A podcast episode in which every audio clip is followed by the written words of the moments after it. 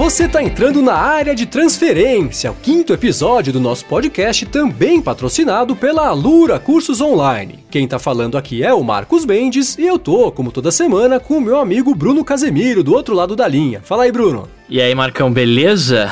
Beleza. Semaninha de volta, notícias voltando a aparecer, né? Como é que tá no Café BD? Nossa, cara, tirando esse calor absurdo aqui, tá tudo ótimo. Eu tô, eu tô me sentindo fazendo café dentro da cafeteira, tá ligado? Tá é, muito tá quente, quente cara. Mas mais quente do que aqui em São Paulo tá lá no Rio de Janeiro. E o Gustavo Faria ah, bem sabe disso, beleza, Gustavo? Fala aí, fala aí. Aqui Rio de Janeiro, né? O pessoal fica falando Rio de Janeiro chegou a 22 graus, a gente acha frio. Aí estão os paulistas aí com 25 graus achando que tá quente. Pode um negócio desse? Nossa, tô suando aqui, cara. Que isso? Que loucura é essa? É, nunca tá bom, né? Sabe que eu tenho duas das palavras que eu bloqueio no Twitter são calor e frio. Porque é reclamação dos dois lados, então eu tenho esses dois filtros. Quem tá reclamando do calor, eu não vejo os tweets, tem quem tá reclamando do frio também não vejo os tweets, porque... Meu iPhone tá superaquecendo, aí você nunca vê, né? é, não, não. É, são, são tweets que eu tô disposto a perder o bem maior que me causa de não ter que ler todo mundo reclamando porque tá quente ou porque tá frio, né? Justo, muito inteligente, cara, muito inteligente. Tá vendo só? E falando em reclamações, vamos falar sobre follow-up do episódio passado, que a gente não ah. foi, acho, tão. tão. tão. como posso dizer? Amigável. Amigável com a CS, né? A gente falou a respeito da CS e tudo mais. E o Gustavo tava contando, né? Que ele tava comentando sobre a escova esperta, né? Que a gente comentou. Eu tava conversando da, da escova, das escovas espertas com as mulheres, que elas entendem do negócio, né? E aí elas começaram a falar de certas nuances quando você tá fazendo uma escova lá, de hidratação, de não sei o quê. Eu sei que eu fiquei quietinho, assim, fiz aquela cara de admirado, fiquei quietinho, ainda mandei no final. É, genial mesmo, tá certo, isso aí, gostei. É, nada como falar com o público-alvo, né? Não que homem não use escova também. Eu não uso, né? Porque eu não tenho cabelo para pentear. Mas, ah, não, assim, não vou nem comentar. foi feito pelo produto de beleza e tudo mais. É, o Bruno menos ainda, né? Eu consigo pentear do lado, pelo menos. Então o Gustavo conversou e viu que existe sim um, um certo público. Mas uma outra pessoa que comentou também a respeito disso foi o Nanete, aqui do Loop. Ele chegou para mim e falou: Cara, eu tava escutando e fiquei bravo com vocês, que vocês bateram na CS, vocês não entendem para que, é, pra que, que é a CS. E conversando, ele me contou o seguinte: no final das contas, o objetivo da CES é apresentar as tecnologias, não os produtos, né, não as coisas finais, mas sim mostrar para o mercado, as empresas mostrarem para o mercado e para outras empresas também o que, que elas vêm trabalhando, o que, que eles descobriram no último ano, é, lança ali um sensor para as pessoas saberem que ele existe e as outras empresas comprarem esse sensor, usar em outros produtos e tudo mais. Desse ponto de vista, perfeito, a CES é necessária. Mas você entra, especialmente no The Verge, cara. O The Verge fez o quê? Mil matérias a respeito da CES, todas falando sobre produtos que foram lançados, como se fosse uma coisa final, né? Então fica aí, se a CES é um, um, um exercício criativo e um jeito das empresas mostrarem para o mundo e para potenciais parceiros o que, que elas vêm desenvolvendo, maravilha, mas você vê que. Uh, a CS é um show, né? É, é, é, um show de Kickstarter, no fim das contas, né? É no início do ano, quando né, a coisa tá calma, não tá concorrendo com ninguém. Tem um. Se você quer lançar um produto, se você quer contar da sua ideia, qual é o, o melhor momento? Você, entre aspas, é pequenininho, não tem como fazer um volume, você vai pra CS, você vai ter todos os jornalistas que cobrem tecnologia na CS falando para o mundo inteiro, inteiro, gera aquele burburinho, mas né, tem coisas que de fato você vê ali que é, é são engraçadinhas, né?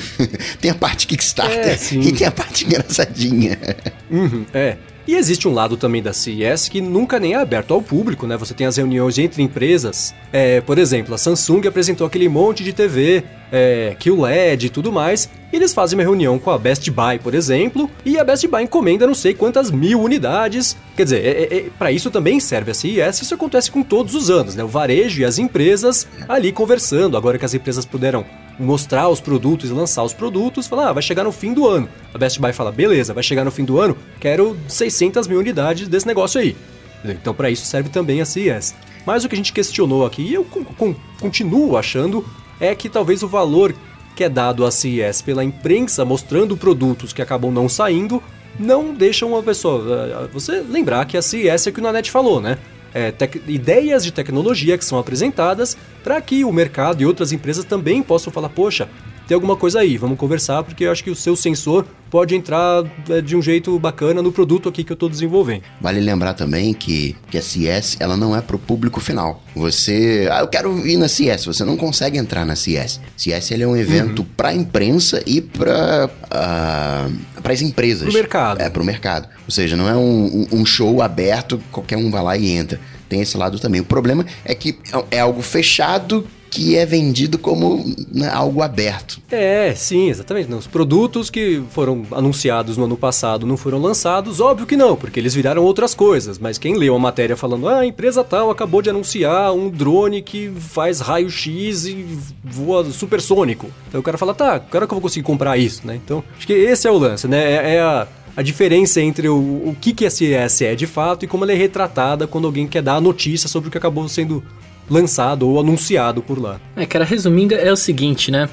É, é uma feira onde a gente conhece novas tecnologias para apresentar essas novas tecnologias, onde tem empresas querendo vender elas, ou seja, startups querendo vender para as grandes empresas a tecnologia deles. Ponto, acabou. Hum, é isso, assim, é. Isso aí.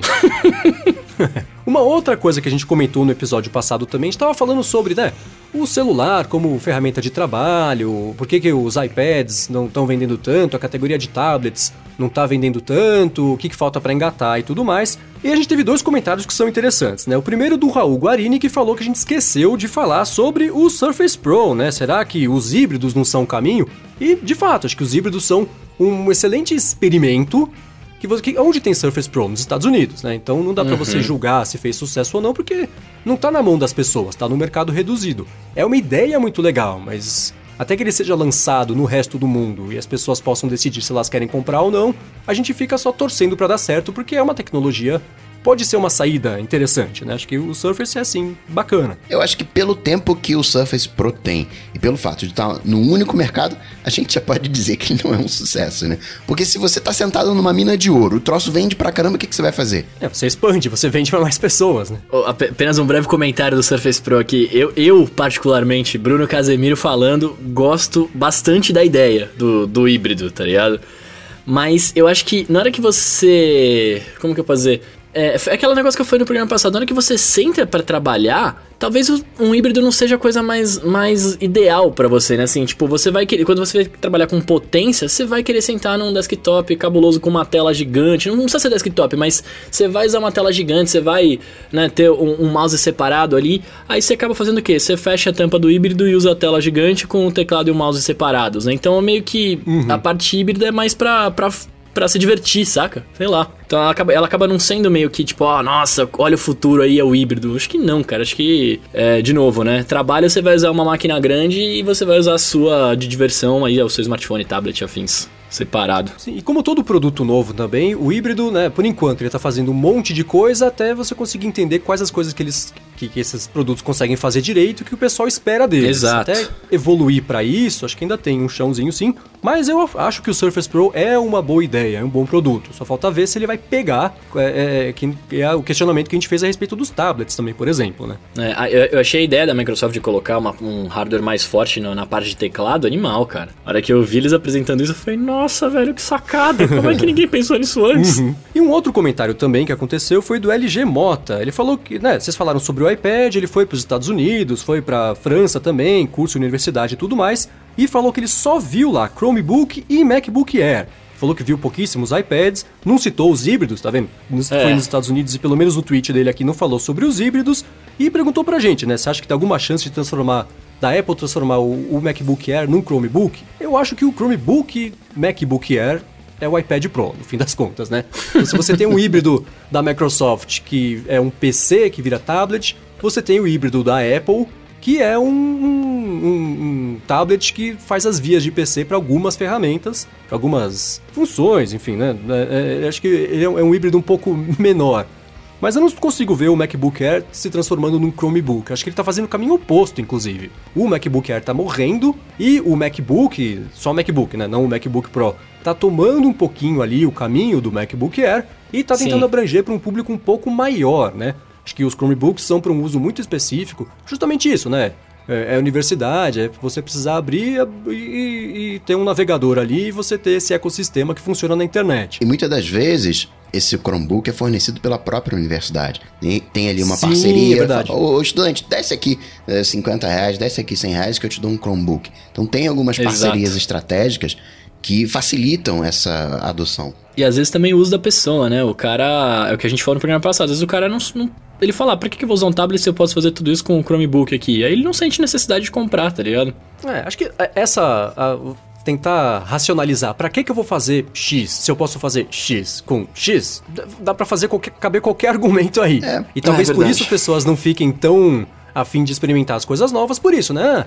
Pra que que eu vou comprar um tablet se eu tenho o telefone? né? Pra que eu vou comprar um, um tablet se eu tenho um notebook? Então acho que fica, ingessa um pouco isso. Quem tá afim de testar, testa, senão quem não tá, fala pra que que eu vou comprar X se eu consigo fazer Y com Z. Exato. Bom, e por último de follow-ups, eu quero falar rapidinho sobre os AirPods. A gente falou sobre os AirPods, né? O Bruno elegeu os AirPods como os gadgets do ano, né? De 2016.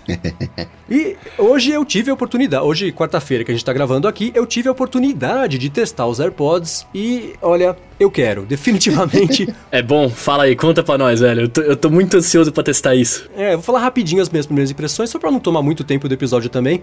Mas, assim, é, o pareamento, a experiência de, de pareamento e usar é muito legal. Você chegou perto, abriu a tampinha e ele fala, é você? Então vamos aí. Pronto, tá resolvido. Ele já, já, tá, já funciona no iPhone, já funciona no iPad. No MacBook com Bluetooth LE também já deve funcionar, mas isso eu não consegui testar aqui. É, Do Aham. ponto de vista de qualidade do som, né? O pessoal se preocupa tanto com qualidade do som e tudo mais. Assim, eu faz 15 anos que todo fone de ouvido que eu pego pra testar, eu testo com a mesma música ou as mesmas músicas que são o Dark Side of the Moon do Pink Floyd. Porque eu conheço, eu escutei esse álbum já milhares de vezes e conheço cada detalhezinho, né? Então eu consegui achar esse padrão aí pra poder testar sempre com, com, com, com o mesmo. Tem o mesmo assunto pra testar, né? Então eu escuto e assim, eu, se eu fizesse um teste cego do fone, eu não conseguiria saber se eu tava usando um fone com fio ou sem fio. Então o lance de qualidade, achar que a qualidade é meio ruim, eu não percebi isso. Claro que aí também vai de cada um. Talvez eu não tenha aí um, um, um ouvido tão aguçado assim de perceber as limitações e os artefatos. Quer dizer, eu escutei e gostei. Uma coisa que eu achei bem ruim, e eu esperava que seria ruim, todo mundo falou, ah, a Apple resolveu o lance do microfone, vai falar e dá pra escutar perfeito. Olha, assim, no meu teste não dá, eu achei o microfone péssimo, porque né, ele tá colado perto da sua orelha, do lado, na sua bochecha. A sua boca tá lá Longe na frente do seu boca, né? rosto, você fala pra frente. É, não tinha como ficar bom e eu achei bem fraquinho, mas de resto, é, é, eu fiz um teste legal, tava ouvindo, né? O Dark Side. Eu tirei um dos fones de ouvido, coloquei na caixinha, na hora o outro fone de ouvido que tava tocando só um lado, né, por ser um som estéreo, esse som virou mono. Aí O som virou mono e os dois lados saíram por lá. Deu pra entender? Acho que eu é compliquei. né? muito- Não, deu pra entender, isso é animal, velho. Então tá. Então isso eu achei muito legal, né? Então se você precisar usar de um lado só, ele já resolve tudo e põe os dois canais direito e esquerdo num ouvido só. E olha, eu achei. E uma coisa que eu percebi também, eu falei, ah, assim que eu comprar, eu vou é, tirar o negócio da Siri, né? Tocar no fone ali pra a Siri e vou colocar o pause. Não precisa, que você tirou um fone do ouvido, ele já pausa a música automática. Então dá pra usar o único recurso de toque que ele tem pra Siri mesmo.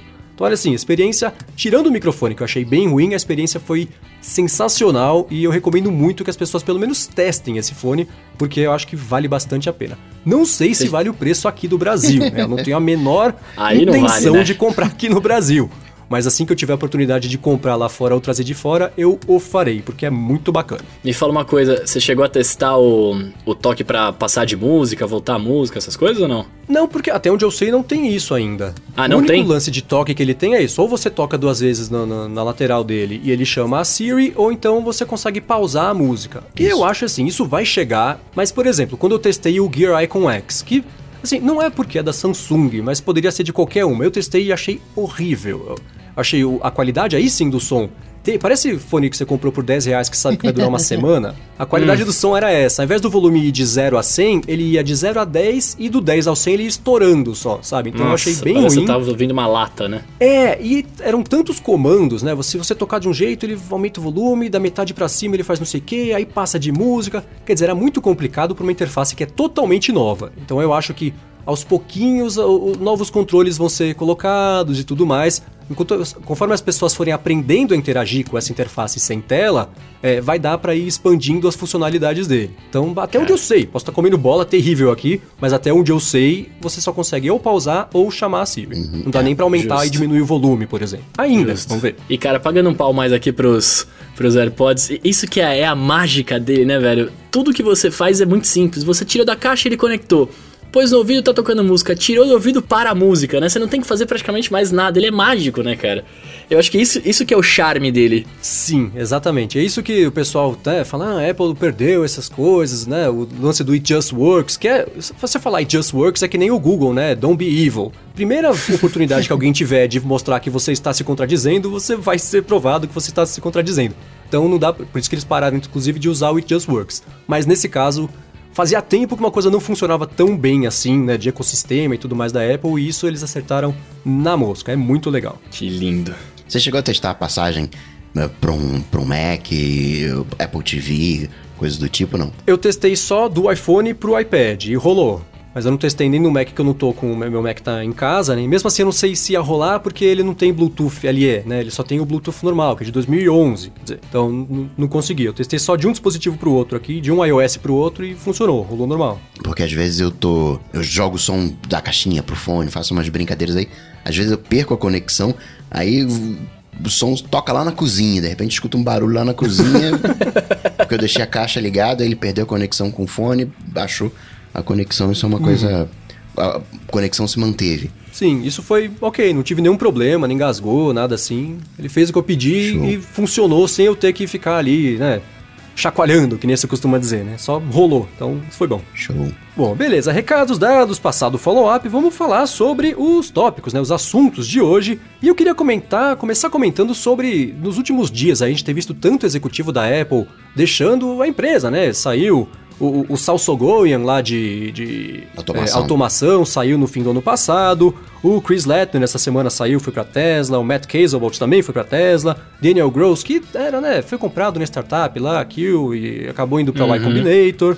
Né? Ano passado também o, o Danny Coster, que era da, da, da, equipe de design da Apple, né, bem próximo do Johnny Ive, foi embora, virou presidente de design da GoPro.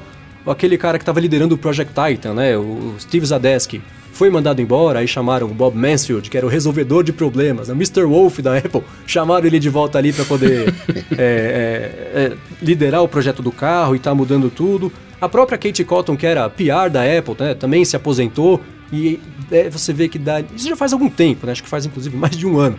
Mas dali em diante você, eu pelo menos tenho a impressão que a Apple começou a perder um pouco o controle sobre a narrativa que ela tem do mercado, né? Esse, então, você falou do... dela, né, pro mercado. Você falou do Matt Casebolt. Ele é aquele engenheiro, né, de, de, de hardware que fez o MacBook, não é esse? Isso, ele fez tanto o MacBook, ele fazia a, a, tem feito as dobradiças, parte de, de, partes móveis, né, encaixadas ali, era tudo dele. Tem um monte de, é, como é que chama? Um monte de, de, de registro lá da Apple, no nome dele também. Então é exatamente esse cara. Então eu queria saber de vocês, vocês acham que isso é um problema? É uma movimentação natural do mercado? O pessoal tá falando todo mundo que saiu da Apple para ir para Tesla, mas não fala do pessoal que saiu da Tesla para ir para Apple ou para Microsoft? Ou para Faraday Future, né? O pessoal que também é, é, montou essa empresa nova. O que vocês acham? Movimentação normal do mercado ou sinal de alerta ligado? Porque a Apple não está conseguindo segurar os talentos que ela tem. Não, cara, eu, eu, eu até falei disso no café né, durante essa semana. Eu acho que isso é movimentação de mercado normal, assim. Você tá, quando você fala da Apple, qualquer coisa que acontece é uma coisa gigante, né? Então, pô, olha os caras saindo, o iPhone não tá vendendo bem, não sei o que, o AirPod não tinha o suficiente, a Apple tá falindo, os caras não estão querendo ficar. Eu acho que não, é como eu falei lá, é movimentação de mercado, isso são novas cabeças indo para lugares novos com pensamentos novos. Do mesmo jeito que saiu gente da Apple, vai entrar gente no lugar, vai subir gente de cargo e as ideias vão se renovar, faz parte, né, cara? Se você. Você vê, às vezes, óbvio, né? Fica a gente trabalhando muitos e muitos anos na mesma empresa, 40, 50 anos tal. Mas o mercado é isso, a gente precisa de, dessas movimentações, até para, no nosso caso da tecnologia aqui, eu acho que quanto mais as pessoas acabarem trocando as cadeiras, né, e se conversando, todo mundo tem a ganhar, né, cara? Porque você leva a sua expertise de um lugar para o outro e você acaba conseguindo fazer coisas que talvez com aquela galera que tava sempre lá você não consegue. Eu acho super positivo essa, essa movimentação aí. É, é tem esse lado, mas que, que, você imagina o Obama fazendo, né? Depois que ele deixar de ser presidente dos Estados Unidos, o que, que ele vai fazer? né? Ele vai, Escrever um livro da história dele. vai trabalhar no Spotify, fazendo playlist. É, se depender do Spotify, ele vira presidente de playlists, exatamente. Chega, quando você tá num determinado ponto da sua vida, é, você vai pra onde agora, né? Você já tem uma história, pra onde é que você vai? É, O que, que o Tim Cook vai fazer depois? O, o cara é CEO da Apple. Pra onde que ele vai, né? Qual é o próximo passo? Então, quando a gente fala de é, felicidade, a gente tem que ter um reconhecimento profissional, a gente tem que ter uma grana legal. E de alguma maneira, a Apple te proporciona isso. Ela te proporciona grana, ela. Enfim, vai- tem aquele, aquele engenheiro médio, né? Aquele funcionário médio que troca de empresa, que vai para quem paga mais. Saiu uma startup, tá com dinheiro, paga mais e, e o cara vai. Isso aí faz parte do mercado. Mas chega quando você tem uma história, você não quer mais só o, o reconhecimento. Você não quer só mais o, o- a grana. Você quer algo a mais. Né? O carinha das lojas, né? o- que saiu da Apple, que criou o conceito de Apple Store, foi ser CEO lá do, e não- não deu certo. Ele viu, olha, eu não vou ser CEO, já cheguei aqui dentro da Apple, cheguei no topo da minha carreira, vou buscar novas coisas. E talvez de alguma maneira a Apple hoje não cons... tirando o caso do, do Sol e um ou outro que de repente eh, foi tirado, né, não estava mais alinhado com a empresa, a pessoa estava cansada, queria descansar, foi se aposentar. Mas são pessoas que estão querendo fazer outras coisas, né? Que estão olhando e o que, que a Apple vai fazer daqui a 30 anos, o que, que ela vai fazer daqui a 40 anos. Quer a gente queira, quer não, há 4 ou 5 anos atrás agora, a Apple estava brigando com a Samsung por patente, resolveu ir para briga né, para os tribunais. De alguma maneira, quando você vai, isso é sintomático, quando você entra numa, num processo, numa briga judicial, você está olhando para o passado, você deixou de olhar para o futuro. Então tem algo ali acontecendo também. Você. o- o- é injusto também, porque Google os fundadores estão vivos, estão presentes, né? A Apple, isso não é uma verdade. A Apple, no mesmo caso talvez do Yahoo. O Yahoo eh, trocou, né? Os, os fundadores né, saíram, fizeram opção de besteira, tentaram colocar ordem na casa. A, a Marissa eh, tentou, tentou, mas não conseguiu. E hoje a gente olha como se a culpa fosse da Marissa. Ou assim como a gente olha para a Apple e diz que a culpa é do Tim Cook. Mas é- é mais complicado, eu acho, né? Talvez quando o fundador estava ali, quando o Steve Jobs estava ali, ele sabia passar a visão da empresa, ele sabia empolgar as pessoas, ele sabia. Não, vai embora não, cara. Fica aí. Tu, tu- chega pro cara, tu vai vender água açucarada? Fica aqui, pô. acho que tem um pouco dessa magia também sendo perdida. Que é natural, que é natural. É natural, claro, eu concordo com você, pode ser que tenha mesmo, mas é, se você for ver, os, os caras que saíram aqui, por exemplo, o Chris Lettner, ele era, não acho que ele era diretor, né, não lembro agora o cara do cara, mas ele saiu pra CVP na Tesla. Por exemplo, então a gente vê que o cara foi promoção, né, subiu de carreira. O Daniel Gross, por exemplo, também, ele antes de estar na Apple, ele, ele foi pra Apple porque a Apple comprou a startup dele. Agora o cara foi pra Y Combinator, que é uma agregadora, entre aspas, aí de startups, né? Os caras, é, eu esqueci o termo que, que se usa pra isso, pra fomentar as É, startups. aceleradora. É, sim. Aceleradora, isso, obrigado. É uma aceleradora de startups. Então, às vezes a pegada do cara é essa, né? Ele gosta de chegar ali e falar, ó, fiz um negócio aqui, vende esse negócio, já vou pra outro fazer outra coisa. Às vezes é isso, né? É, esses dois casos, por exemplo, eu enxergo como realmente é, mudança de carreira, né? Aí no caso que você falou lá, pô, o Tim Cook, se ele sair da Apple, ele vai pra onde? Cara, o Tim Cook, ele já chegou no nível de CEO, né? CEO ou vai pra outra empresa pra ser CEO também, ou vai pra outro lugar. Aí vai pra político, né? Que ele até foi cotado, ele junto com o Bill Gates, uma galera foram cotados aí pela lista da Hillary, que a gente viu que entre aspas, vazou, né? É, Esses caras acabam ficando aí, não, não, não tem por que sair, a não Mas ser a que se é aposentem, seguinte, mas... o, o, Math, por exemplo, Ah. que faz dobradiça, ele tava fazendo dobradiça pra MacBook.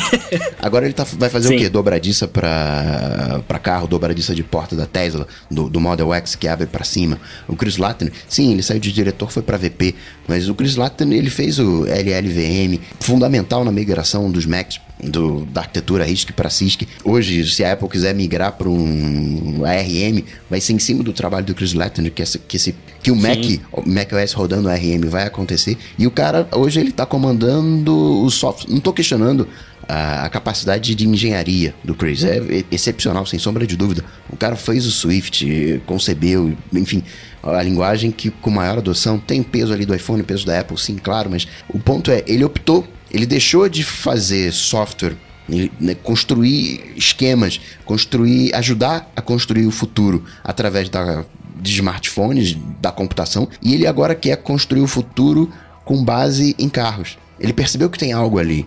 né? É, é- é mais do que isso. É meio que. Como gente, quando eu falei no- na virada do ano, né? Quem, que é- quem é que eu ia destacar? Falei do Elon Musk. Talvez hoje, o que a gente principalmente nesses dois casos, né, que foram para Tesla, a gente está vendo o novo Elon, o Elon Musk como o novo Jobs, né? Como o é, é o é a referência da, da, da nossa geração. Eu acho que no fim das contas o lance é assim, né? Você tem o quando você pega o perfil das pessoas inquietas, né, o profissional inquieto, o cara que tá sempre tendo ideias e quer melhorar e quer fazer alguma coisa e tudo mais, você se coloca no lugar desse cara. Você acha mais interessante você fazer a décima versão de um iPhone ou a primeira versão de uma coisa nova numa outra empresa, ou na própria Apple, né? Você pega o caso do, do Chris Lettner, né, que foi lá pra Tesla para trabalhar em, em é, em computação dos, do- do- dos carros e tudo mais. É, por que, que ele não foi pro projeto de carro da Apple? Será que ele não quis? Será que a Apple falou, não, você tá bem aí no, no, no- fazendo Swift e tudo mais, continua aí que a gente precisa de você aí. Ele falou, cara, mas eu não quero mais ficar aqui. Será que foi isso? Entendeu? Então se você pega o a pessoa que é mais inquieta, o, o novo, né, os projetos é, é, novos e, e que têm tecnologias promissoras podem ser um pouco mais sedutores do que você fazer mais um iPhone, ou então de você fazer a dobradiça de mais um MacBook, entendeu? Perfeito. Acho que isso Sim. pode ser. É a ideia sedutora de você exercer a sua criatividade e o seu, o, o seu know-how, você é bom no que você faz e quer Perfeito. usar para coisas empolgantes, né? É exatamente isso que eu tô falando. A, a galera não tá sendo mais seduzida pela Apple. Tá, sedu tá sendo seduzida pelas outras empresas. Uhum. Pode dizer, e é aquela coisa, né? Apple, aquela história de ser secreta, as pessoas. O, pega o, o iPhone, né? A gente vai falar do iPhone daqui a pouquinho, mas é, o iPhone, as equipes lá de dentro não podiam conversar entre si, os fabricantes não podiam conversar entre si também para fazer a coisa toda funcionar, encaixar ali, garantir que ia funcionar. Então pode ser que a pessoa esteja frustrada de estar trabalhando em, em coisas antigas sem saber que ela pode vai ser necessária daqui a três anos, uma coisa que ninguém nem sabe que existe ainda. E por isso ela resolve sair e ótimo para ela, né? Se ela conseguir achar uma coisa que dê, faça ter vontade de levantar todo dia e trabalhar pra caramba e fazer um negócio legal, isso é perfeito. O que eu acho que tá acontecendo é que a Apple tá, sim, perdendo o, o- a, a manha de segurar esse pessoal, né? De manter o pessoal empolgado. Então você vê esses líderes todos de projetos, gente muito boa saindo. O Sal Sogoyan, né? Que era de automação. Inclusive hoje ele fez um publicou um texto, entrou para a equipe do Mac Stories, lá do Federico Vittiti, e publicou um texto que mostra exatamente por que, que ele saiu. Ele fala sobre automação versus é, é, é, é, extensões, né? Um aplicativo conseguir interagir com o outro, né? Você passar um negócio pro Pixelmator, ele interagir com a foto e devolver no app onde você tá. E ele fala assim: a Apple tá querendo substituir uma coisa pela outra. E esse não é o caminho, essas coisas são complementares, né? Então você tem que ter o- as extensões de programas que interajam juntos e você tem que ter a automação que faça o usuário montar o que ele quer fazer. Então ele fala assim: a Apple quer trocar, precisa mesmo trocar? Então fica o, o- o- um exercício mental aí pra vocês. Ali, pra mim, pelo menos, ele mostrou exatamente por que ele foi embora, né? Então você vê que é um pessoal que está insatisfeito por diversos motivos com o que está acontecendo e está procurando outras coisas para fazer, porque viu que dali talvez não saia mais muita coisa. Isso é meio preocupante, né? É. Se fosse o Jobs, ele. Cara, você vai fazer isso mesmo? Você vai pros caras? Não, fica aqui, cara. Você não vai fazer isso comigo, né? Tem um apelo diferente, né? Uhum. É, é, o o fundador pedir, você fica. Acho que esse é, o- no fim das contas, esse é o lance mesmo que você falou. Bom, eu comentei que a gente ia falar sobre o iPhone daqui a pouquinho, e agora eu quero falar sobre os 10 anos do iPhone, né? A começar pela entrevista que o Phil Schiller deu pro Steven Levi lá no canal Back Channel, mas antes eu quero tirar um minuto para falar sobre o patrocinador de mais esse episódio da área de transferência, que é a Lura Cursos Online. Se você não ouviu os outros episódios, ou se você ouviu também, segura aí, porque é uma oferta boa. É o seguinte: a Alura tem, no episódio passado, eu acho que 309, agora já são 314 cursos, né? Eles vão adicionando curso todo dia quase, de diversas áreas de atuação, de infraestrutura, front-end, programação, mobile, design, enfim, tem curso de todo tipo lá. E se você acessar o endereço alura.com.br barra área de transferência, você vai ganhar 10% de desconto para contratar os planos dele. Eles têm dois tipos de plano e ao contratar um dos planos você consegue estudar por um ano lá com eles escolhendo os cursos que você quer fazer. Tá começando o ano, né? Eu falei aqui esses dias, tá começando o ano, o pessoal resolve é, é, se aprimorar ou promete que vai aprender uma coisa nova. Tá aí a oportunidade de você conseguir fazer isso com uma escola que é muito boa. Então entra lá no alura.com.br barra área de transferência e dá uma espiada nos cursos e a hora que você contratar um deles, ou vários se você quiser, você vai ter 10% de desconto para poder estudar esse ano. Beleza? Obrigado, Alura, pelo patrocínio de mais esse episódio e a você por visitar o site deles lá e mostrar que valeu a pena apoiar aqui o podcast. Valeu, Alura. Valeu, Alura. Muito bem, como todo mundo deve saber, né? Se abrir a geladeira essa semana tinha notícia falando sobre isso. Essa semana marcou os 10 anos do anúncio do primeiro iPhone, né? Acho que foi uma coisa que o pessoal já sabia mais ou menos que ia rolar, né? Quem acompanhava a tecnologia naquela época sabia, não sabia exatamente o que, que ia ser. E teve aquela apresentação que eu acho que é a melhor que o Steve Jobs deu na carreira dele. Você vê que ele tá empolgado, o auditório inteiro É tava empolgado também e tudo mais. E rolou o anúncio, né? E agora fez 10 anos do anúncio. E para comemorar isso, para comentar isso e tudo mais, o Phil Schiller deu uma entrevista para o Steven Levi, lá do Back Channel, que fica no Medium, e comentou tanto o impacto do iPhone, né, o impacto do lançamento, quanto o que está rolando com o mercado. Ele comentou um pouquinho ali a respeito de assistentes virtuais e tudo mais. E uma coisa que eu quero debater aqui com vocês é o seguinte: lá pelas tantas ele fala sobre o Amazon Echo, né? Fala, ah, não sei se o melhor jeito de você ter um assistente é ele dentro de um tubo, né? A caixa de som ali, um tubo na sua cozinha, tem que estar o tempo inteiro com você, porque o futuro. ah, ah, como é que o assistente virtual não tem tela? O futuro são as telas e tudo mais. E lendo aquilo, não acreditava primeiro, né? Que eu falei no loop matinal. Foi uma, uma observação tão míope que você não consegue nem acreditar que isso tenha acontecido de verdade. E em segundo lugar, me lembrou muito o Steve Ballmer rindo do primeiro iPhone, falando que ia ser uma tragédia porque não tinha teclado físico, né? Então a estrutura é a mesma. Ah, isso não dá certo porque não tem X. Aí você fala, tá, mas isso é para tarefas que não precisam de X. né? Acho que é essa mesma estrutura. Isso me chamou muita atenção e deixou meio apreensivo em relação ao que que a Apple pode estar pensando em não fazer nesse mercado, né? Tem aquelas histórias, né? Ah, o Steve Jobs falou que pra que que você vai querer ver vídeo num iPod pequenininho? Aí duas semanas depois, não sei quanto tempo depois, saiu o iPod pequenininho, iPad mini, a mesma coisa. Então será que isso foi um jeito de despistar ali? Ou de fato, pelo menos o, o Phil Schiller, ou pra piorar, né, a Apple talvez acredite que o futuro de assistentes virtuais é, envolve sempre ter uma tela ali com você e que não tem nada de, de, de empolgante ou de futuro no Amazon Echo da vida, por exemplo. Tem duas narrativas aí, né? O primeiro que o Steve Jobs é, é um ícone, um gênio, eu concordo com tudo, mas o cara era um vendedor, ele falava aquilo que tinha que falar. Né? O que, que eu preciso falar para te convencer? O Steve Jobs, né, com aquela, o seu campo de distorção da realidade, era o que ele fazia. e ele não vai chegar e falar: olha, aqui tá o iPod, mas o próximo vai vir com vídeo. Não compra esse não, que o próximo vem com vídeo.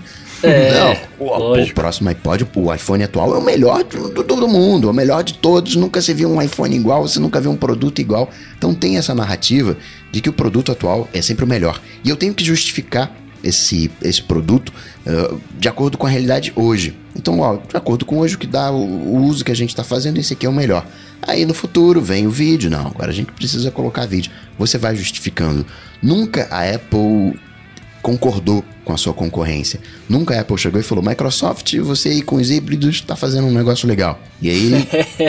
va- vai lá e reclama, pô, vai misturar a torradeira com a geladeira, vai dar ruim esse negócio.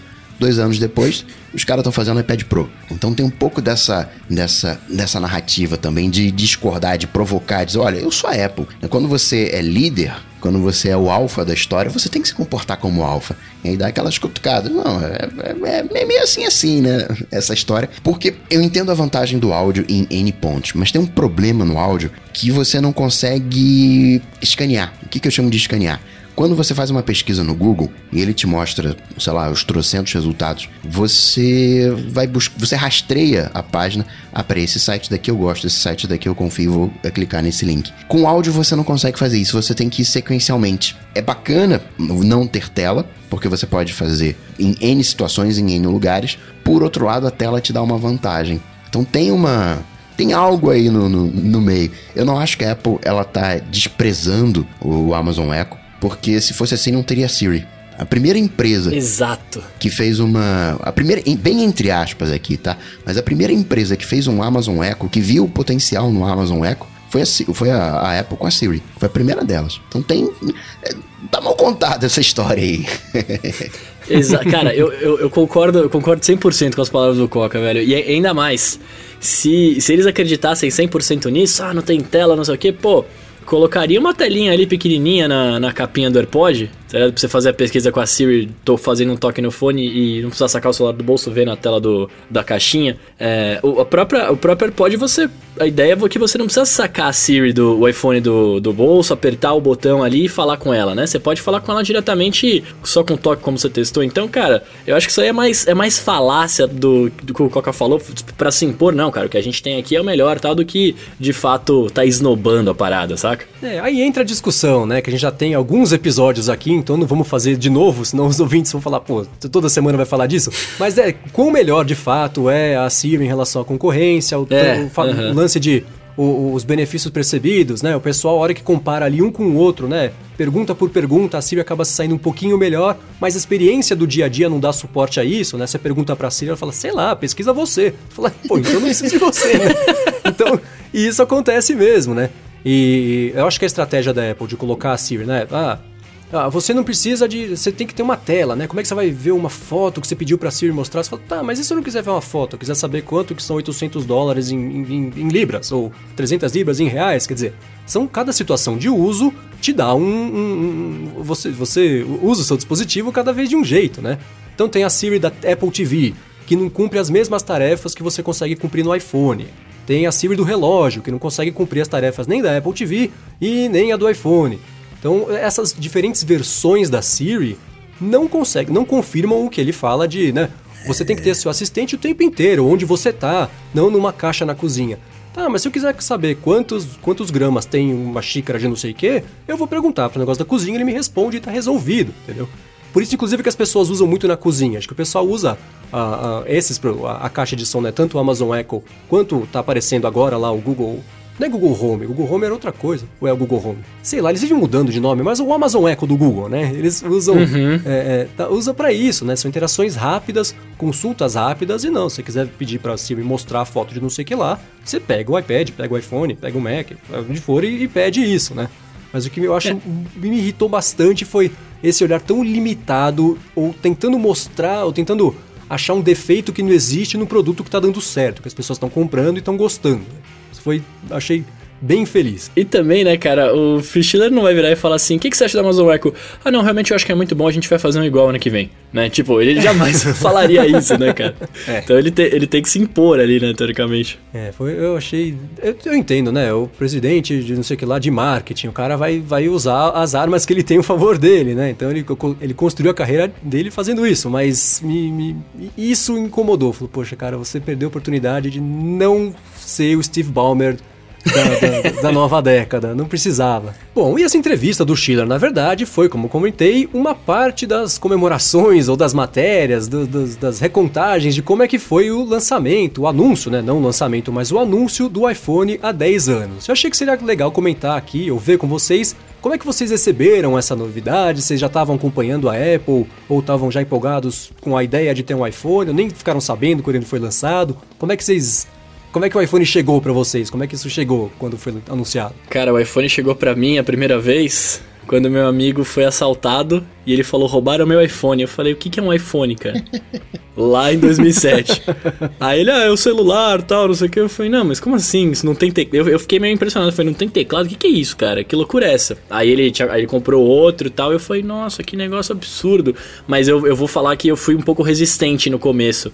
A falar, nossa, não, eu vou trocar o meu aqui por esse daí, saca? Eu peguei o iPhone na época do iPod. Então eu peguei aquele papinho, já acompanhava, peguei aquele papinho do iPhone que seria um iPod, que teria click wheel e até agora com a interface, né, que vazou a interface Do com P1 carinha, lá. do P1 com carinha de de iPod, eu acompanhei esse, esse momento e olhando ali, né? E eu sempre ficava comparando com o que já tinha, né? Peraí, sim, ó, tem a, questão dos teclados físicos, o BlackBerry, e eu achei. Eu faço um desafio aqui, se você quer saber se você é fanboy ou não, aqui no, no- nas notas eu vou colocar um vídeo do, do anúncio do iPhone quando o Steve Jobs fala: It's a phone, it's a. a- é o iPod. iPod, é um iPod com multitouch, telefone e o comunicador de internet. e o Internet Device. Assiste esse trechinho, esses 30 segundos. Se levantar um pelinho do braço, assim, se você sentir um arrepio, assim, fica ligado que fanboy detected. Se o olho começar a suar, aí a coisa vai subindo o grau, vai ficando mais sério. Oh, mas a gente, já que entramos nesse quesito da apresentação aqui, que apresentação boa, né, cara? Não, se, se você. Se, você vendo hoje, né? Não, não vendo na hora, assim, mas você vendo hoje, vendo ele falar o que, que era pra época, aí, aí você vê onde chegou, né? Você, você olha e fala, nossa, velho, tipo, até aquele ano não existia esse conceito. Sabe? O cara uhum. traz tudo isso num, numa apresentação que você fala, meu Deus, meu olho não suou, meus pelos do braço não arrepiaram, mas, cara, é, é de bater palma, vai. Vamos, é, vamos combinar. Que, assim, quem, quem já teve que apresentar qualquer coisa, sabe que tem que. Se você não conseguir construir a sua narrativa até chegar na conclusão e mostrar, ou tentou, pelo menos tentar provar que aquela sua solução que você está dando é a única que é a perfeita para o problema que você pôs no começo, quem teve que já que fazer isso consegue perceber, né, consegue é, é, entender qual que foi a estrutura que foi usada, como é que ele foi construindo passo a passo ali até chegar no, no, no, no na revelação, né, mostrar o iPhone e tudo mais. E é curioso porque quando eu, quando ele foi lançado, eu também não acompanhava nem, nem a Apple, nem de certa forma a tecnologia muito de perto. Eu sempre tive muito azar com o celular eu gostava, mas não tinha, não trabalhava ainda, estava na escola, então eu queria né, celular colorido, só eu não tinha e eu aí eu comprava um e ele era só azul, entendeu? Ele tinha a luz azul de fundo. Aí, ah, todo mundo tem celulares com toques polifônicos. Puxa, eu vou trocar de celular. Aí eu comprava o único modelo da linha que não tinha o toque polifônico, era só MIDI.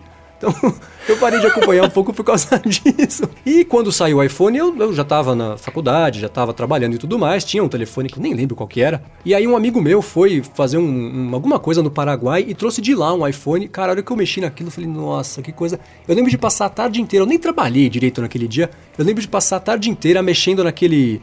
Aquele joguinho, joguinho. besta de você. É. É, é, tá com a bolinha, bolinha no buraco vai... lá. Isso, uhum. exatamente. Tem que ir mexendo o iPhone ali. E eu falava, olha que incrível, cara. Você mexe o iPhone e você consegue ver a perspectiva da madeira, o negócio te dá uma, três dimensões e entende direitinho. Você vira, a bolinha anda, aí você para, a bolinha para. Isso tudo me, é. assim, me bugou geral o cérebro. É mágico. E aí na hora eu falei, ah, preciso comprar um negócio desse, isso aí vai ser legal mesmo. E comprei o primeiro, tomei um golpe no Mercado Livre, o cara me levou 300 reais, aí achei um outro, fui comprar em pessoa, deu, deu um monte de bug ali pra conseguir Você vê comprar. que o Marcos Mendes ele e... tá empolgado porque ele falou palavrão. Não, mas o Eduardo Garcia cortou foi eu que dei trabalho para ele nessa semana. E era engraçado, né? Porque o primeiro iPhone você levava um dia inteiro para conseguir fazer jailbreak, para conseguir usar ele aqui, porque ele só funcionava nos Estados Unidos, né? Então era uma. tinha 18 mil passos, levava horas para conseguir desbloquear e tudo mais. E mesmo assim foi uma coisa que foi bem bacana e me trouxe para acompanhar mais de perto, né? O mundo da tecnologia, o próprio mundo da Apple. Anos depois, só em 2011, eu fui comprar um MacBook Pro, que é o que eu tenho até hoje. Quer dizer, Antes disso eu não acompanhava muito, mas na hora que ele chegou, eu falei, puxa, sabe que isso é legal? O pessoal fala que Apple é, é só frescura, talvez não seja só isso, o negócio é bacana mesmo. As pessoas viram à noite para comprar iPhone, né? É, um, é, é, algo mágico, não tem outra definição, é algo mágico. E você comparar qualquer outro produto com o iPhone, eu acho que é injusto. Quem entende de corrida diz que o Rubinho Barrichello corre legalzinho, que ele é direitinho e tal. Só que ele teve que preencher o vazio do Senna e ainda correu junto com o Schumacher. Não, né, é, se, né, tem gente que diz que se ele tivesse, sei lá, né, 20 anos para frente ou 20 anos para trás, ele seria um, um, sucessão. Todo mundo falaria do Rubinho, do Rubinho Barrichello. Tem algumas coisas que são injustas. Você comparar o iPhone, que é o topo da carreira do Jobs, com qualquer outro produto que não vai ser mágico, com feito por uma pessoa que não vai estar no topo, não dá. É injusto. Tudo bem, então rolou esse anúncio e, assim, né, é, hoje, especialmente, não dá muito para ficar nesse quem copiou quem, aquela coisa toda, porque o mercado já evoluiu para um jeito que todo mundo já resolveu os próprios problemas e acaba se inspirando, né, ver como uma coisa funcionou na outra plataforma, há três anos você não tem um negócio desse, você põe também. Então, acho que o lance de cópias hoje é, é é um assunto que já deu, mas é fato que depois que ele apareceu, o mercado fez uma volta de 180. O próprio Android, que né, os telefones Android tinham teclado e tudo mais, voltou, virou uma coisa completamente diferente e evoluiu para o que é hoje. Então, acho que isso. Por isso que o pessoal ficou tão empolgado, né? Porque se não fosse o iPhone, não estaríamos aqui agora, eu acho, fazendo esse podcast para começo de conversa, né? Sim, sim. Se não fosse o iPhone, ouso dizer mais, se não fosse o iPhone com o iOS aprovado, né, digamos assim, uh, porque uhum. se ele lança o modelo P1, cara, o mundo seria outro, saca? é, e nesses dias apareceram histórias engraçadas, né? O lance lá, saiu no blog do iPhone, inclusive, uma matéria super legal mostrando, né, o que aconteceu. É, a apresentação só deu certo porque tinha uma sequência certa de tarefas para você, pro Jobs apresentar. Se ele tivesse feito ao contrário, ia travar, não ia dar certo, ia parar de funcionar. Então ele tem aquele livrinho que parece livro de guia da NASA, da missão, que o cara tem que cumprir as tarefas um por um. Cara, não foge desse roteiro que se você fugir vai dar errado, né? Tem aquela outra história também que você tinha todos os engenheiros ali, né? Então cada vez que um engenheiro chegava a parte. O engenheiro é responsável pela calculadora, sei lá, não apresentou calculadora, o iPod. Né? Então mostrou o iPod, deu certo, ele dava. Eles tinham uma bebidinha ali, cada um tinha que dar um gole quando dava certo a apresentação deles. E depois também todos eles, né, saíram para comemorar e tudo mais, fecharam todos os bares de São Francisco, tem um monte de história aí.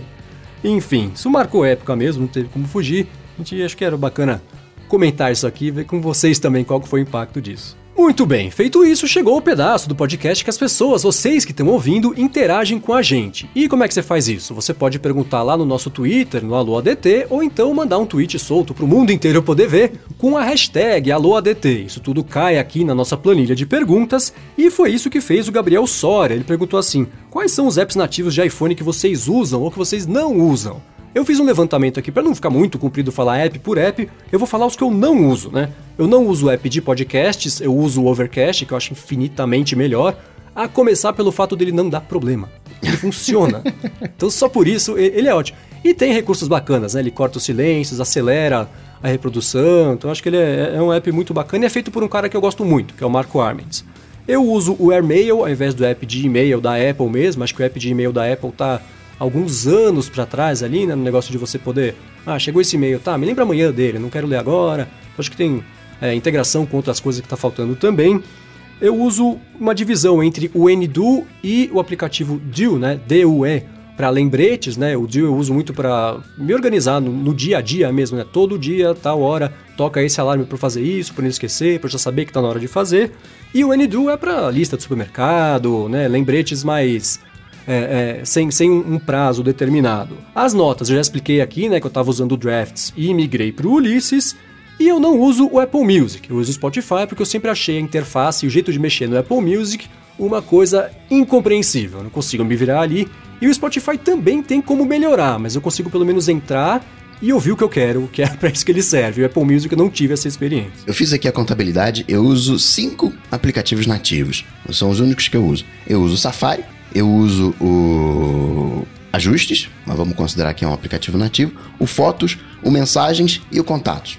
São cinco que eu uso, o resto é tudo de terceiros. Tem algum que você quer dar uma dica de um app que, que vale a pena trocar o app nativo pelo de terceiro, porque a vida da pessoa vai melhorar bastante, como no caso do podcasts, no meu caso, por exemplo? Para podcast, eu gosto do Overcast, gosto do Pocketcast. Eu acho que agora eu vou passar uma, uma dica que é o One Password. Levando em consideração os vazamentos de senha que a gente sempre tem, existe um One Password nativo no iOS dentro do Safari, mas é meio assim assim.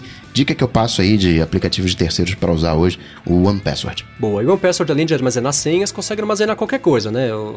Notas, coisas seguras. seguras, até imagens. Você consegue guardar tudo lá e ficar. É, é, é, ele é mais completo do que, inclusive, o, o de salvar as senhas do iOS. Também uso e recomendo, manda muito bem. Então, cara, eu uso praticamente todos os aplicativos nativos. Aí o Coca falou, né? Começou a contar, foi começar a contar aqui também. Eu uso todos, eu uso Notas, uso Safari, uso e-mail, uso podcast aí que vocês não gostam, tá ligado? Eu acabo usando todos. Por quê, na verdade, né? É, porque tem aquela coisa de. Quando rola uma atualização do sistema, alguma coisa que os outros aplicativos têm que se atualizar, os da Apple, os nativos, eles já estão dentro do padrão. Você não precisa ficar esperando nada, né? Ele já está funcionando ali como ele deveria funcionar pro, pro sistema. Ah, quando saiu o iPhone com a tela grande, né? O primeiro que saiu, tinha aplicativo que ainda não tava no tamanho da tela certinho. Então você ficava vendo ali a borda diferente e tal. Você... Eu sei que é frescura, mas, cara, me incomoda um pouco, saca? Então, você prefere sofrer acabei... o ano inteiro do que sofrer duas semaninhas com a coisa desatualizada. claro, os aplicativos nativos têm coisa que tá faltando, lógico, mas ele me atende, assim, no, no dia a dia, saca? Tipo, eu, não, não tem nenhuma coisa que eu falei, nossa, eu precisaria muito usar isso aqui. O Marco comentou agora do e-mail, por exemplo, de ah, não quero ver e-mail hoje, quero ver só amanhã tal, que no, no da Apple não tem. Ah, eu ponho uma bandeirinha lá, pra, eu tenho as cores das bandeirinhas que você pode colocar, eu já sei. Tipo, se eu não vou ler agora, eu coloco amarelo. Se eu vou ler, tipo, eu preciso fazer urgente, eu ponho vermelho. Então eu já tenho uma, organização com o que ele me traz, né? Então eu fico, eu fico mais tranquilo. Eu acho que eu aprendi a usar os recursos que eles têm, tá, sabe? Tipo, eu aprendi a contornar as falhas Basicamente isso. É aquela grande coisa, né? Se funciona para você, tá resolvido. Pode É. fazer papel e caneta que se funciona, tá fechado. Mas que o app é ruimzinho, é. É, não, eu vou, é, isso, isso eu concordo, eu concordo. O podcast, que eu, eu uso podcasts, né, cara? Eu sei que vocês detestam. É. A única coisa que eu gosto dele é o fato de, tipo, todo lugar, que eu, todo o device que eu for, os meus podcasts já estão lá bonitinhos, né? Mas. Quer uma dica? É, não, eu sei, todos vocês também fazem isso. faz a mesma coisa. Não, mas eu, eu tô brincando, porque assim, é engraçado, sempre que você menciona um aplicativo, todo mundo vem pra indicar outro. Ah, você usa esse, usa esse aqui no lugar. Você fala, mas eu tô feliz com esse que eu tô usando, não tava nem reclamando, só falei que eu usava. Então eu tô brincando com você, mas é. É, é isso, se você usa e tá feliz, manda ver. Exato. É que funciona. Eu acho legal esse negócio de. Isso de da pessoa, né? pre- Preferência pessoal, prefere um aplicativo, prefere outro. Eu só opto por aplicativo de, de terceiros porque eu penso assim: se o cara se deu o trabalho de fazer um aplicativo que ele concorre com o nativo.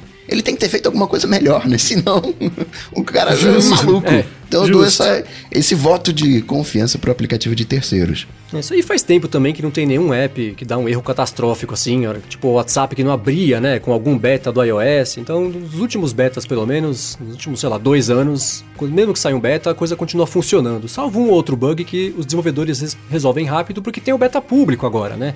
Então tem muito mais gente deixando de usar o app da pessoa se tiver algum problema. É, vai ver, eu tô usando os aplicativos errados e por isso que eu reclamo desse tipo de coisa. Pode ser, não, não vamos descartar a sua hipótese também. Bom, seguindo, o Adel Odorrico também tweetou pra gente com a hashtag AlôADT e perguntou: além do Coca, o Marcos e o Bruno também usam o Apple Watch? Como é que é o uso de vocês? Vocês carregam durante o dia, dormem com ele do braço à noite e tudo mais? Como é que é? Deixa eu matar primeiro, ó. Eu não tenho Apple Watch, tá? Então, não tenho uso dele. Vai lá, Coca. Eu uso 24 horas por dia, durmo com ele. Aproveito a hora do banho, coloco pra carregar, de manhãzinha também dou uma carga e dá conta do dia inteiro, 24 horas por. Recarrego duas vezes por dia e dá conta o dia inteiro. É, meu uso parecido também. Eu uso ele pra pouquíssimo. Eu acho que eu até já comentei isso, não tenho certeza, mas eu uso pra pouquíssimas notificações e uso mais pra o lance de saúde, né? Eu deixo aqui as argolinhas no- no- logo na, no- na cara, aqui no rosto, na face do Apple Watch, na interface. E é a coisa que eu mais consulto, viro o relógio várias vezes por dia pra ver, né, como é que tá. Porque foi um desafio que eu adotei, né? Então, quem me acompanha no Twitter sabe, no ano passado eu consegui cumprir as atividades, as três, né? De ficar de pé, de caloria e meia hora de exercício nos 366 dias, né? Que foi ano bissexto. Então, eu consegui todos os troféus e tudo mais. Então, é um lance que eu gosto bastante.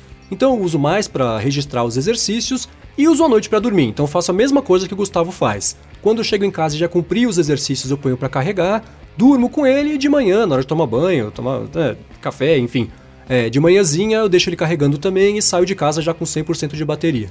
Então, meu uso é parecido com esse do Coca. Bom, o próximo Alô ADT, a próxima pergunta vem do Arthur de Vigir. Aliás, abraço pra ele, que é um cara super gente boa. Ele falou assim: depois da lenta queda do Yahoo, quem vocês acham que vai ser a próxima grande a cair né, no mundo da tecnologia? Eu acho que isso tá com bastante cara de ser a GoPro. Já faz um tempo que a GoPro, né, tá trimestre após trimestre registrando resultados péssimos, lançam produtos que não conseguem emplacar e que sempre chegam com problemas. Acabaram de lançar aí o, o drone, né, o Karma, ficou duas semanas sendo vendido e foi recolhido porque ele parava de funcionar, caía no chão, se espativava inteiro, podia machucar o pessoal. Então já faz bastante tempo que a GoPro tá, né, tá pisando na bola e você vê mesmo com as iniciativas muito bacanas, né? A gente falou no começo, acabou de contratar um, um- um designer da Apple para ser o presidente de design da empresa. Mesmo assim, na hora de lançar um produto, ou demora para lançar, ou lança e não dá certo, ou lança e recolhe, quer dizer, acho que a GoPro pode ser o próximo Yahoo. Não sei, eu gostaria que não fosse nenhuma, né? Quer dizer, quanto mais empresas a gente tem aí boas funcionando, é melhor pra todo mundo, né? A concorrência é boa, porque instiga a galera a sempre querer melhorar e a gente ganha com isso, né? Mas não sei, não, não, não vou arriscar um palpite. Tal- talvez a GoPro pelas coisas que o Marcos falou, mas. Não, ah, não sei, não sei, não vou dar palpite, não quero opinar. Prefiro, vou dar uma de Glória Pires aqui. Eu acho que esse negócio de cair é meio relativo, porque o Yahoo ele não caiu, caiu, né?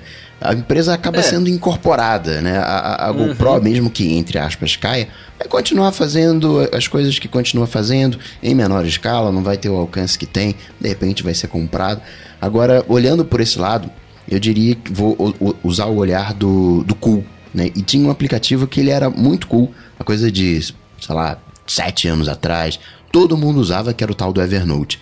E agora ele tá. ele perdeu esse hype. né? Uh, talvez pela concorrência, talvez pelas decisões erradas que veio tomando, eu diria que a próxima aí é o, o Evernote. São dois fortes candidatos, eu diria. Cada um ao seu modo tem pisado na bola mesmo. Agora, que pena esse negócio do Yahoo, né? Mesmo sendo incorporado um pedaço, o outro vai continuar existindo, vai trocar de nome. É, é uma pena você ver uma empresa que acompanhou todo mundo desde que começou a usar a internet, né? O Yahoo tava lá para todo mundo e acabou se desfazendo, né? Sob uma liderança que não deu certo.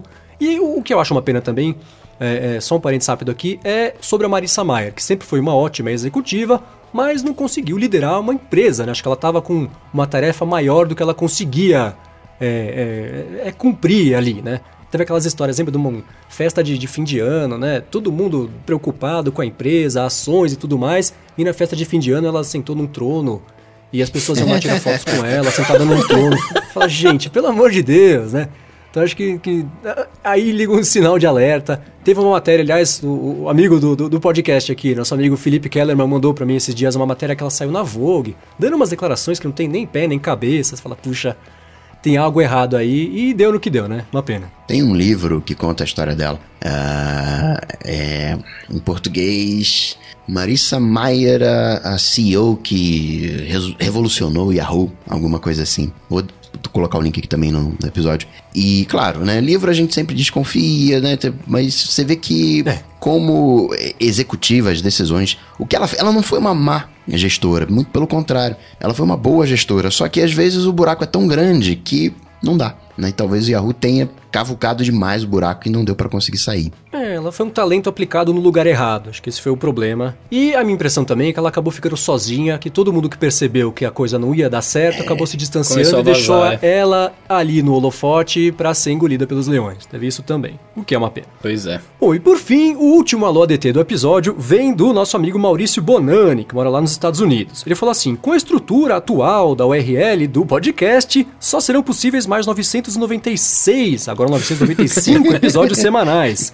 E isso tá deixando ele preocupado. Eu faço uma promessa para ele. Assim, guarda aí. No episódio 999, a gente vai te mostrar a solução que a gente conseguiu desenvolver para este terrível problema que também nos aflige hoje. Tem semana até chegar lá, hein, cara.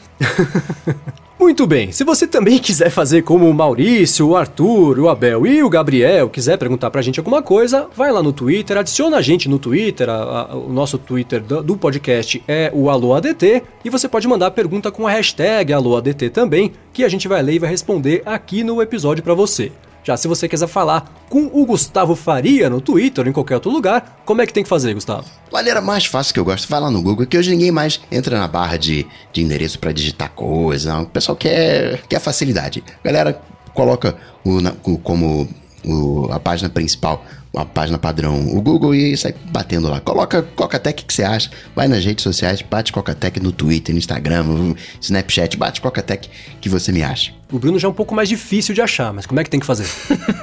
Cara, você pode me achar de três maneiras aí. Twitter e Instagram, arroba Bruno Casemiro, estamos por lá para bater um papo. E todos os dias de manhã você pode procurar aí nos podcasts o Café BDI que a gente vai estar tá lá falando tudo que tá rolando por aí. Bom, eu lá no Twitter sou MVC Mendes e eu apresento o Loop Matinal, que é o podcast diário de tecnologia do Loop Infinito. Se você quiser ver os links que a gente comentou no episódio de hoje, tem bastante coisa aqui na descrição você pega na descrição do episódio nos aplicativos de podcast que suportam esse tipo de coisa, ou então você vai no areadetransferencia.com.br barra 005, vai estar tá tudo lá. Obrigado pela audiência de mais esse episódio, obrigado ao Eduardo Garcia pela edição do episódio, obrigado à Lura Cursos Online pelo patrocínio também aqui do Área de Transferência e a gente volta na semana que vem. Falou, tchau, tchau. Valeu!